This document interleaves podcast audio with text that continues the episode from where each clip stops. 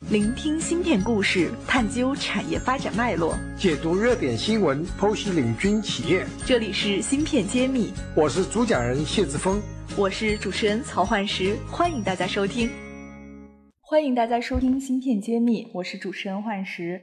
呃，今天我们继续跟广州的安凯技术有限公司的胡总继续探讨他归国创业之后的产品定位以及遇到的一些困难。那么我就不多啰嗦了。呃，请胡总来跟我们讲一讲，当时回国怎么定义的产品，遇到没有遇到问题？那个当时回国的时候呢，我们实际上我在这个公司是在这个美国先成立的，是两千年底的时候成立的。那个时候先辞职，辞职了以后呢，这个就去找律师去帮我成立这家公司。那么当时还有一个插曲是，美国的这个律师当时一定要。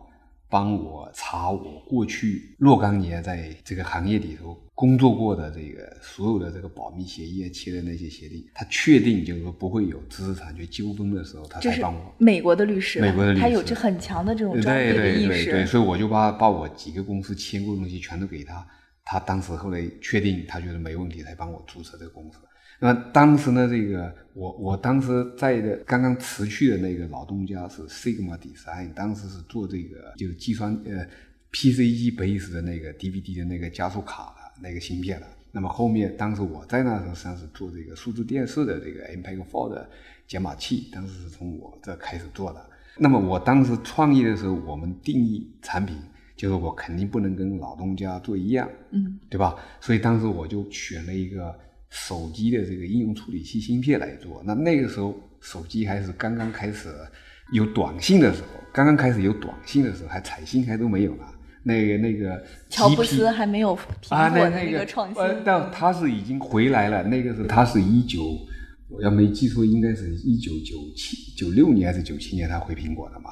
那个时候苹果股票很低的，那时候他们还根本就没进这个领域。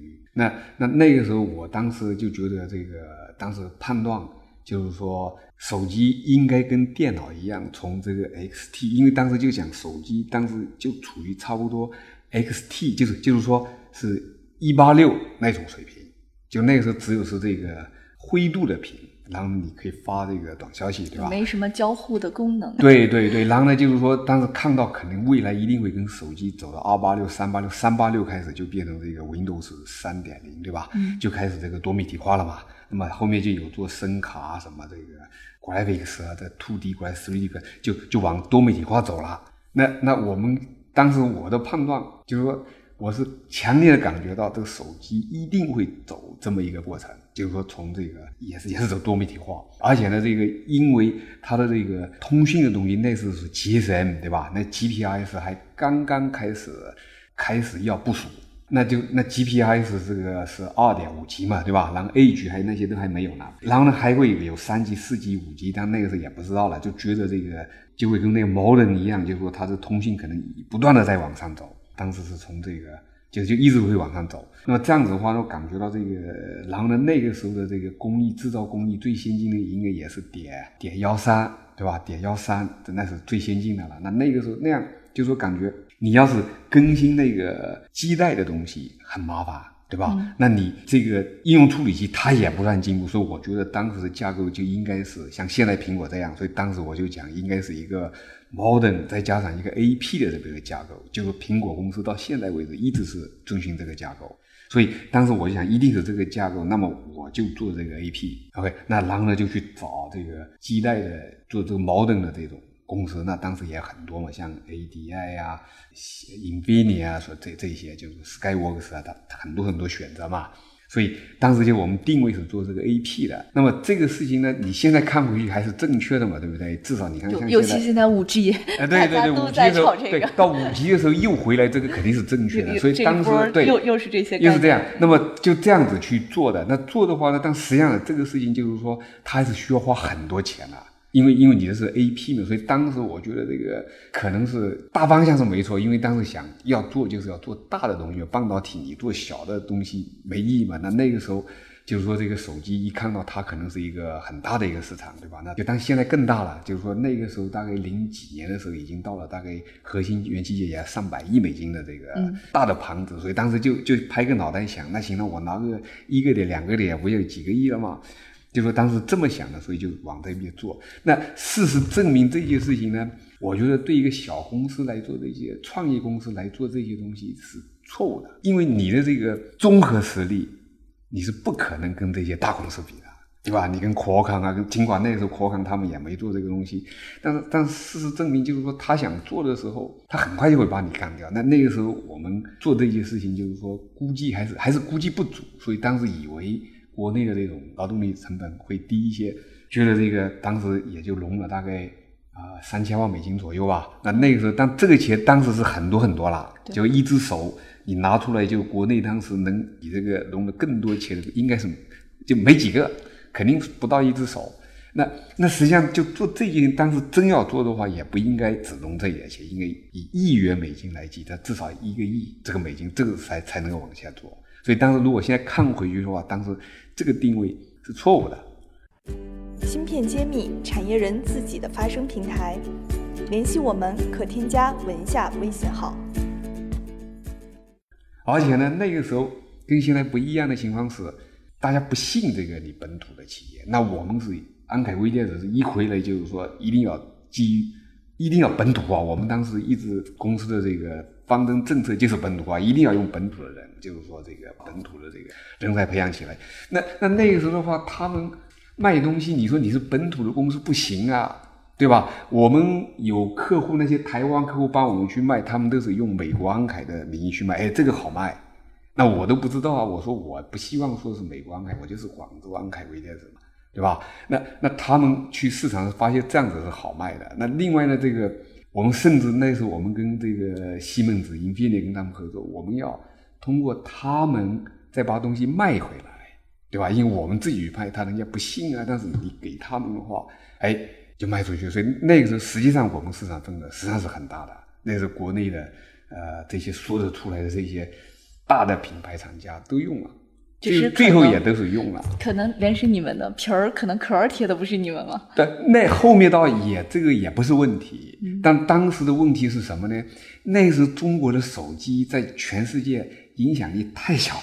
你你现在是你看到前几名，这个就是说三星最大，对吧？那下面就是你说什么华为、小米、这个苹果啊这些，对不对？你你前五名，你都至少有三家、三家、四家是中国的嘛，对不对？那个时候的话，你肯定没有中国的呢，对吧？那个时候的这个呃，诺基亚、摩托罗拉、这个三星，对不对？甚至是 LG、索尼这些品牌都比国内的大。国内的那个时候一年，你像波导的那个手机里头的战斗机。它一年也就卖个七十万台哦，对吧？这是什么概念呢？它现在摆在现在没任何意义呢。你现在这个华为，你一年两两亿，对吧？你这个 OPPO、vivo 加起来两亿都不止。就说那个时候的这个品牌是没太大意义的。那对我们来讲是，是我一直讲，我们当时支持，比如说我支持波导，我支持了一年的时间，那他就出了两万只手机，那你说我赚什么钱呢？我这个卖它。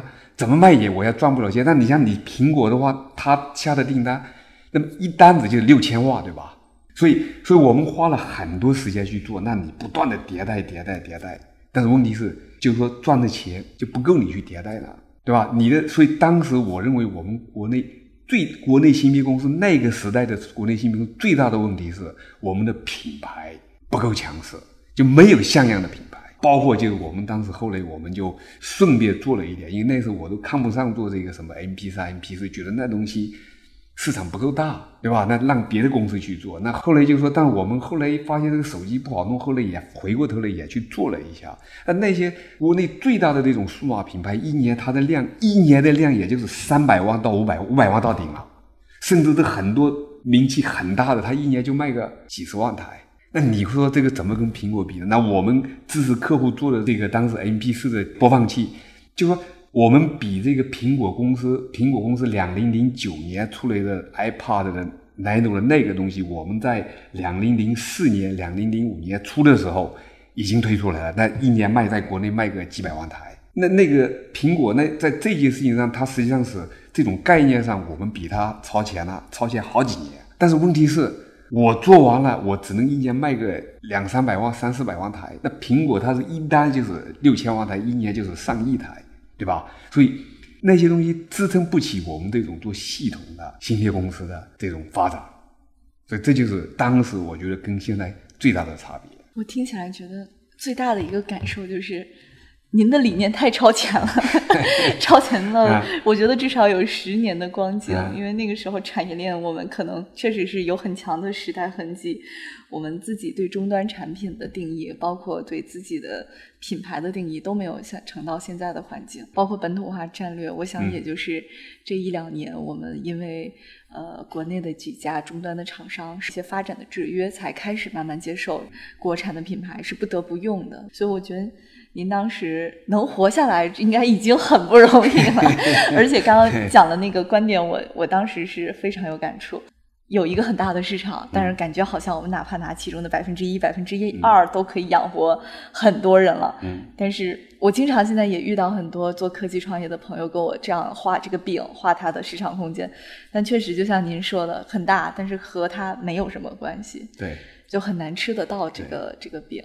嗯，因为很多竞争对手他很大，你像这国康一年几百亿美金的收入，他上百亿美金的投入研发投入，对不对？你才我我就三千万美金，跟他比这个 就很很少的一点，所以实际上来讲，那种定义通常不可能成功的。好的，感谢胡总。那我们下一期来聊一聊我们现在的安凯是什么，有有点这个劫后重生的感觉，我非常期待。那我们下期再见。好，谢谢。呃，我是胡胜发，我在芯片揭秘等着你。感谢大家收听芯片揭秘，更多精彩内容请关注公众号茄子会。我是谢志峰，我在芯片揭秘等着你。